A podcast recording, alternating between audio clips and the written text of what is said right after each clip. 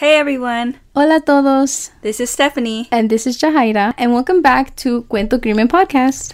As always, we want to state a trigger warning because we will talk about sensitive topics.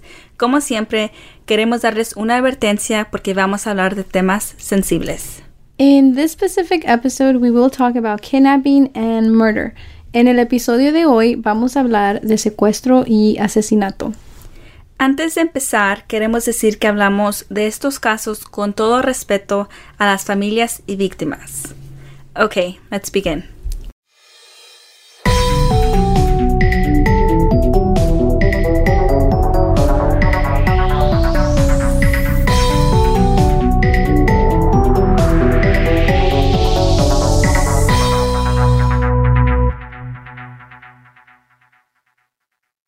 Today, we will be talking about a case local to us. Michelle Le, un caso de aquí en la área de la Bahía. Yeah, this one is so crazy to me because I remember this being on the news. Mm-hmm. Yeah, and I remember my mom pointing out this case and it shook the whole community. It's crazy because all the places mentioned in this case are places we know or have been to. Michelle Le, a 26 year old Vietnamese American nursing student, disappeared from Kaiser Permanente Medical Center in Hayward, California on May 27, 2011. Para los que no son de aquí, Hayward es una ciudad localizada en Alameda County, um, here in California. It's about 30 minutes away from San Francisco without traffic, of course. It's literally only a few cities down from where Steph and I are from, actually. Uno siempre piensa que estas cosas no pasan en nuestras comunidades, pero sí, este hospital de Kaiser en Hayward, California, fue el hospital al que yo iba cuando era niña. Yo reconozco el hospital porque cuando investigamos este caso vimos los videos de seguridad. Yeah, actually, I even lived in Hayward for a short period of time. So I too know the area surrounding the hospital. And I mean, like, just Hayward is so close to us. It's like literally kind of in our backyard. Yeah, Hayward is so close. It's like we, you know, run errands. I think that's where we go um, karaoke. Oh yeah, It is. So it, it's, it's super close to us. Yeah, yeah. Um, and so Michelle was not a Bay Area native, pero su ambición y ganas de estudiar brought her here. Michelle era una muchacha joven con una carrera por delante. She grew up in San Diego County and graduated high school and got the opportunity to move to San Francisco Bay Area for undergrad. And after graduating from her undergrad, she decided to stay in the Bay Area. She started attending nursing school in Samuel Merritt University in Oakland, California. Una de sus metas era algún día llegar a ser um, una nurse practitioner como su mamá. Desafortunadamente, su mamá falleció de cáncer cuando Michelle era adolescente. Y a pesar de este dolor, ella salió adelante y también tuvo que ser una buena hermana y role model para su hermano menor. Yeah, she had to take up a lot of responsibilities and pretty much grow up fast because her mother was not with her. And so she had to balance these older sister responsibilities with school. Yeah, I feel like if you are the oldest child, you definitely know what that's like. Um, I'm the youngest, so I don't really get to experience it, but I can definitely like look up to my older sister and just everything that she does and continues to do. It's definitely like the title of the oldest sibling. So I give Michelle props for being able to balance it all. It's like saying if there is a will, there is a way. Exactly. Esta historia empieza cuando ella todavía era estudiante y trabajaba en varios hospitales porque así funcionaba su escuela. Los mandaban a diferentes hospitales para poder aprender y agarrar experiencia. Esa noche estaba trabajando en Kaiser, um, allí en Hayward. El 27 de mayo del 2011 fue cuando ella desapareció en el medio de su turno de trabajo. Sus compañeros de trabajo decían que Michelle no dejaría su trabajo a medio turno. Um, no era algo que ella hacía porque ella le daba importancia a su trabajo y no que se was, era su carrera ultimately, you? Ya, ella era muy responsable, hubiera avisado que tenía que salir pronto, and even in an emergency, she would still notify that she was gonna leave. Right? I feel like it's a bit of like common sense just to let someone know that you need to step out, even if it's just for an emergency. Or even if she were to leave, like, you know, send a quick text or something with a short explanation. Exactly. Like, I think it's really rare for someone just to leave out of the blue with no explanation, nothing. So, right off the bat, this seems a bit off, especially to those who personally know Michelle. But let's take a look because they actually had the surveillance cameras from this day. So, Steph and I took a look at the um like surveillance videos and um ahorita estamos viendo el video de las cámaras del hospital para poder describírselas a ustedes. Y se ve que Michelle camina por los pasillos del hospital normalmente. So, no reason for anyone to suspect as they passed by her. Seems like everything is normal. Y entra al garage de carros y camina hacia su coche, pero no se alcanza a ver cuando llega su coche because it's out of the camera framed. Um, pero ella se ve normal, casi como si fuera a descansar un rato durante su break or something. Whenever security footage is missing, it's just so unfortunate because that piece right there is like the key to this case. And it's just so unfortunate. And um, ya en el video, Michelle no se ve con y tampoco no se ve preocupada. I mean, yo siempre me voy a descansar a mi coche porque a veces, you know, the break rooms están llenos or, you know, I want to make a phone call with privacy. And a veces, you know, sometimes you don't have the energy, you know, de estar con gente and, you know, you want to take your break, you know, alone. Um, so yeah, en el video se ve todo normal. No, it's true. Yeah, sometimes you just want to have some time to yourself, you know? So everything looks normal. And a los pocos minutos del video de seguridad, se ve saliendo del parking garage rápidamente. But if anyone would have seen this car accelerating from the parking lot, I mean, it wouldn't be too alarming because it could have just been a person with an urgency, you know, or just someone speeding by. But maybe if someone would have caught a glimpse of what was inside, then maybe we wouldn't even be telling the story. Right. Like, again, if only the footage would show the right parts needed for this case, maybe we wouldn't be telling the story right now. And so al poco tiempo, los compañeros de trabajo se dieron cuenta que Michelle todavía no había regresado. And the nurse instructor fue a buscarla. Y se ve por el video que ella y un security guard están buscando a Michelle y a su coche in the parking garage. Cuando la estaban buscando ya eran las 9 de la noche. Ya eran dos horas desde cuando el carro salió del parking garage.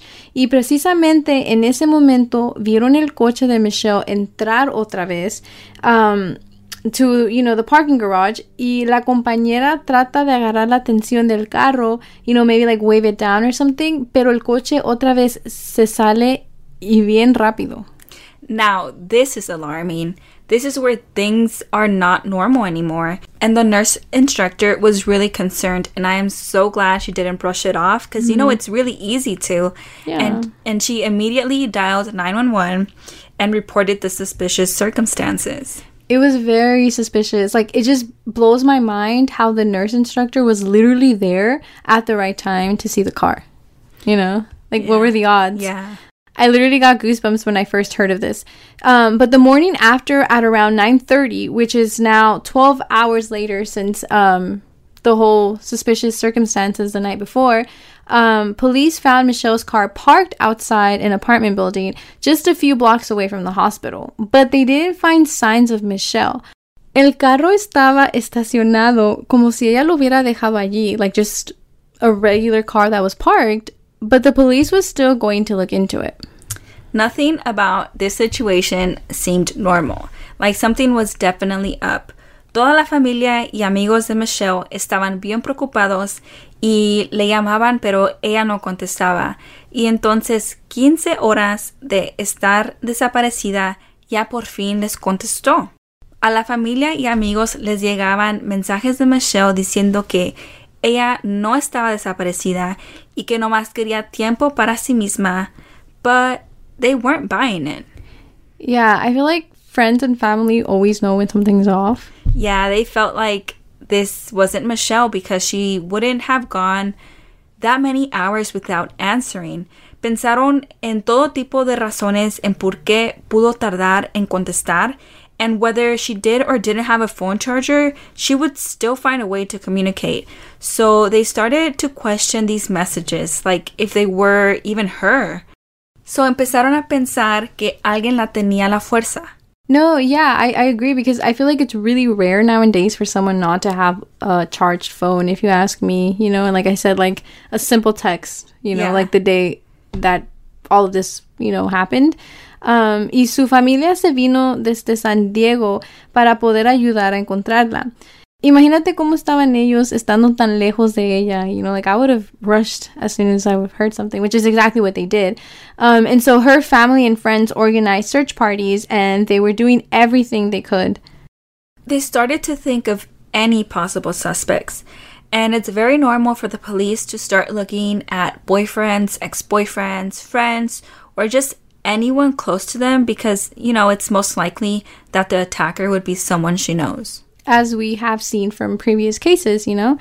Friends and family did take note of Giselle Esteban, yeah, uh, who was an ex best friend of Michelle. The friendship goes back to high school in San Diego, where they both had the chance to move to the Bay Area after graduation. Um, Giselle graduated from undergrad at San Francisco State University, and Michelle graduated from undergrad at San Jose State University. Su amistad terminó por celos y desconfianza. Their friendship ended because Giselle believed that Michelle had slept with her baby's father, which ultimately ruined Giselle's family. But los dos, Michelle y el baby daddy de Giselle, negaban esto. Yeah, they definitely took note and also took note of Giselle's baby daddy, Scott Marisigan, since he was involved in this love triangle. Ya que los investigadores pudieron investigar el coche y sus contenidos, declararon el caso como un homicidio y no una desaparición. And this part is really unfortunate because by declaring it a homicide, it divided the police and Michelle's family because they did not believe it could be a homicide, especially because the police was not giving them a reason as to why they were declaring it as a homicide. And they weren't giving this information to the family because they wanted to protect the case. So that's why the family didn't believe them and remained hopeful. And so they decided to get a private investigator. It's always interesting to hear how sometimes la policía no quiere dar information para, you know, quote unquote, the case to be private. But at the same time, it's like this is a family searching for their daughter, you know, and al escuchar the word homicide, like that must be terrifying. Yeah, because it makes the assumption that she was killed and her family has no idea por qué esto se está diciendo. Like they're just hoping for the best. But like Steph said, they did get a private investigator y este investigador creía que el crimen fue hecho por dos personas, por lo que sucedió en el estacionamiento de Kaiser. He just didn't believe that one person could have been able to put Michelle in the car and drive away so fast and smoothly and with no camera picking up more clues. When I read about this, I didn't even think that more people could be involved, but it makes total sense. No one can hold someone against their will while driving so smoothly and peacefully like there's nothing going on. Yeah, like the car looked completely normal. So it's saying like when I read about this, I was like, huh, you know. And it's like mm-hmm. you really gotta dissect everything because certain things can lead to certain conclusions, and you know that conclusion might just be what we're looking for. Um, so they didn't have any leads, and the case seemed to slow down. And they did the next best thing and turned to the public for any information. They got a tip from a jailmate, but it turned out to be about another case, so it wasn't related to Michelle at all. The police and family were working separately, but por fin la policía les dio un poco de información. Les dijo las locaciones de antena del teléfono móvil y empezaron a buscar en esas áreas. Ya iban más de 30 días sin saber nada de Michelle. Y día tras día buscando en esas áreas no estaban dando respuestas. 30 days, that's a long time without knowing anything about your loved one. That's, I don't even know how can someone get through that. I feel like that's probably the worst, you know, just no sense of peace at all. Yeah, like it's hard to do anything, to concentrate in anything else but looking for your loved one. Mm-hmm. And la policía estaba haciendo sus propias investigaciones y ellos averiguaron que el día anterior de la desaparición en video se ve que Giselle, la ex amiga, estaba en la escuela de Michelle and Giselle was not a student there. And vamos a describir lo que se ve en el video. Um, okay. And so now it's playing and se ve que hay más gente en el video. So no está sola, pero sí se ve robando una llave de un profesor. Yeah, it's a bit weird. Yeah. And so then y se fija si la llave sirve para poder abrir las puertas. Y luego regresa en la tarde ya que está cerrado y no hay nadie. So, like, when I first saw this security video, I immediately thought that these actions are not coincidental and that there for sure has to be more. Yeah, it's I don't know, her actions just in general, it's like what is she doing? Yeah. Um, pero continuando con el video, ahora se ve caminando y tiene una bata blanca y también se ve robando papeles, va como caminando por las clases, prendiendo computadoras, um, pues esto no se ve bien para Giselle. Estando allí se ve muy like suspicious. Her actions are very like rare and out of place, I feel like. Like taking a key from a professor at a school she doesn't attend. It it doesn't make sense. Yeah, and um in this video they're also noting that she does have some papers with her and it looks like a class roster. So that's just hmm. something. Like why would she want a class Yeah. roster?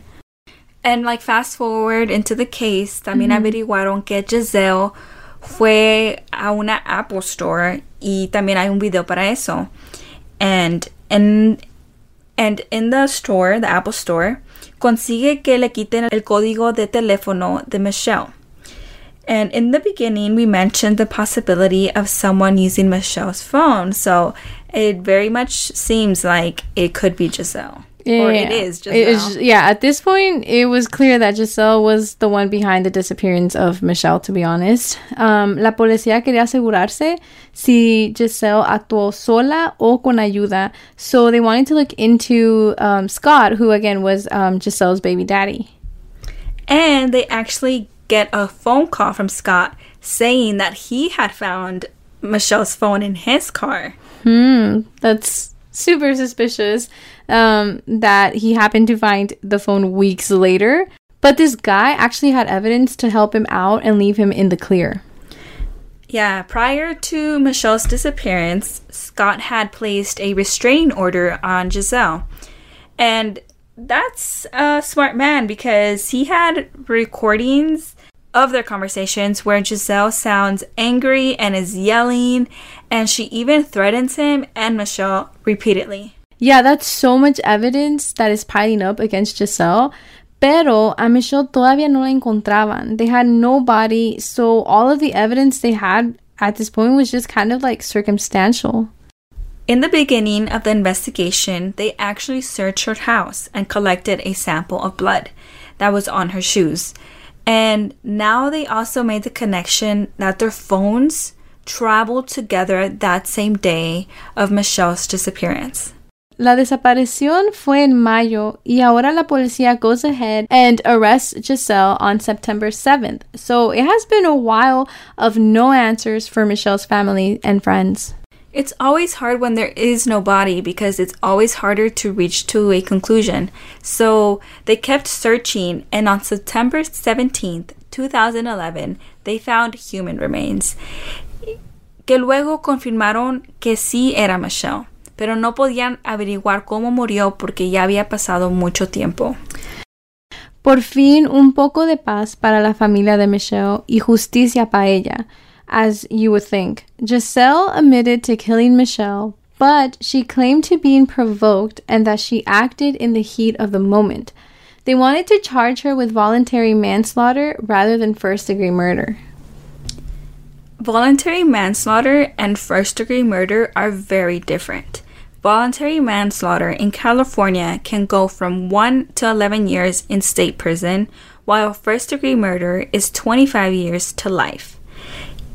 Imaginen todo el dolor y aparte escuchando esto en la corte, I mean, querían agarrar la pena más mínima para Giselle.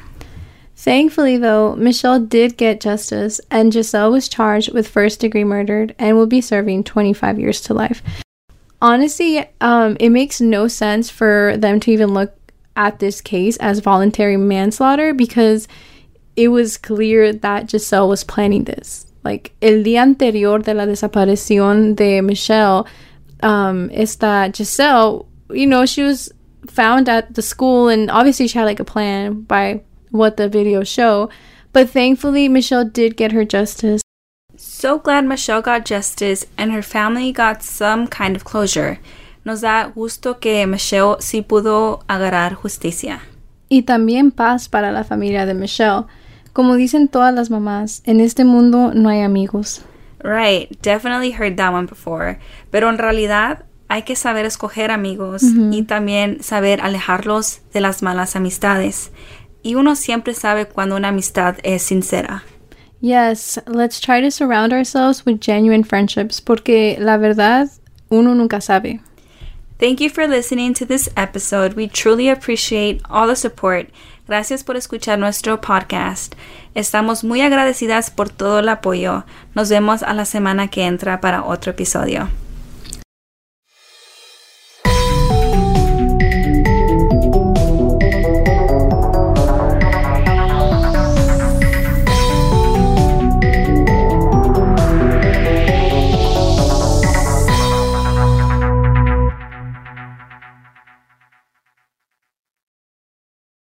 What's up, guys? This is the Unnoticed Podcast with your host George. and your host Ricardo, where we get straight into pop culture, true crime, conspiracies, and scary stories. making you feel like you're right in the room with your homies. And you can find the Unnoticed Podcast on all platforms. And with that being said, Welcome back to the spot. Don't make it hot, we love you. even if you love us or not. Ah. Clown Boys.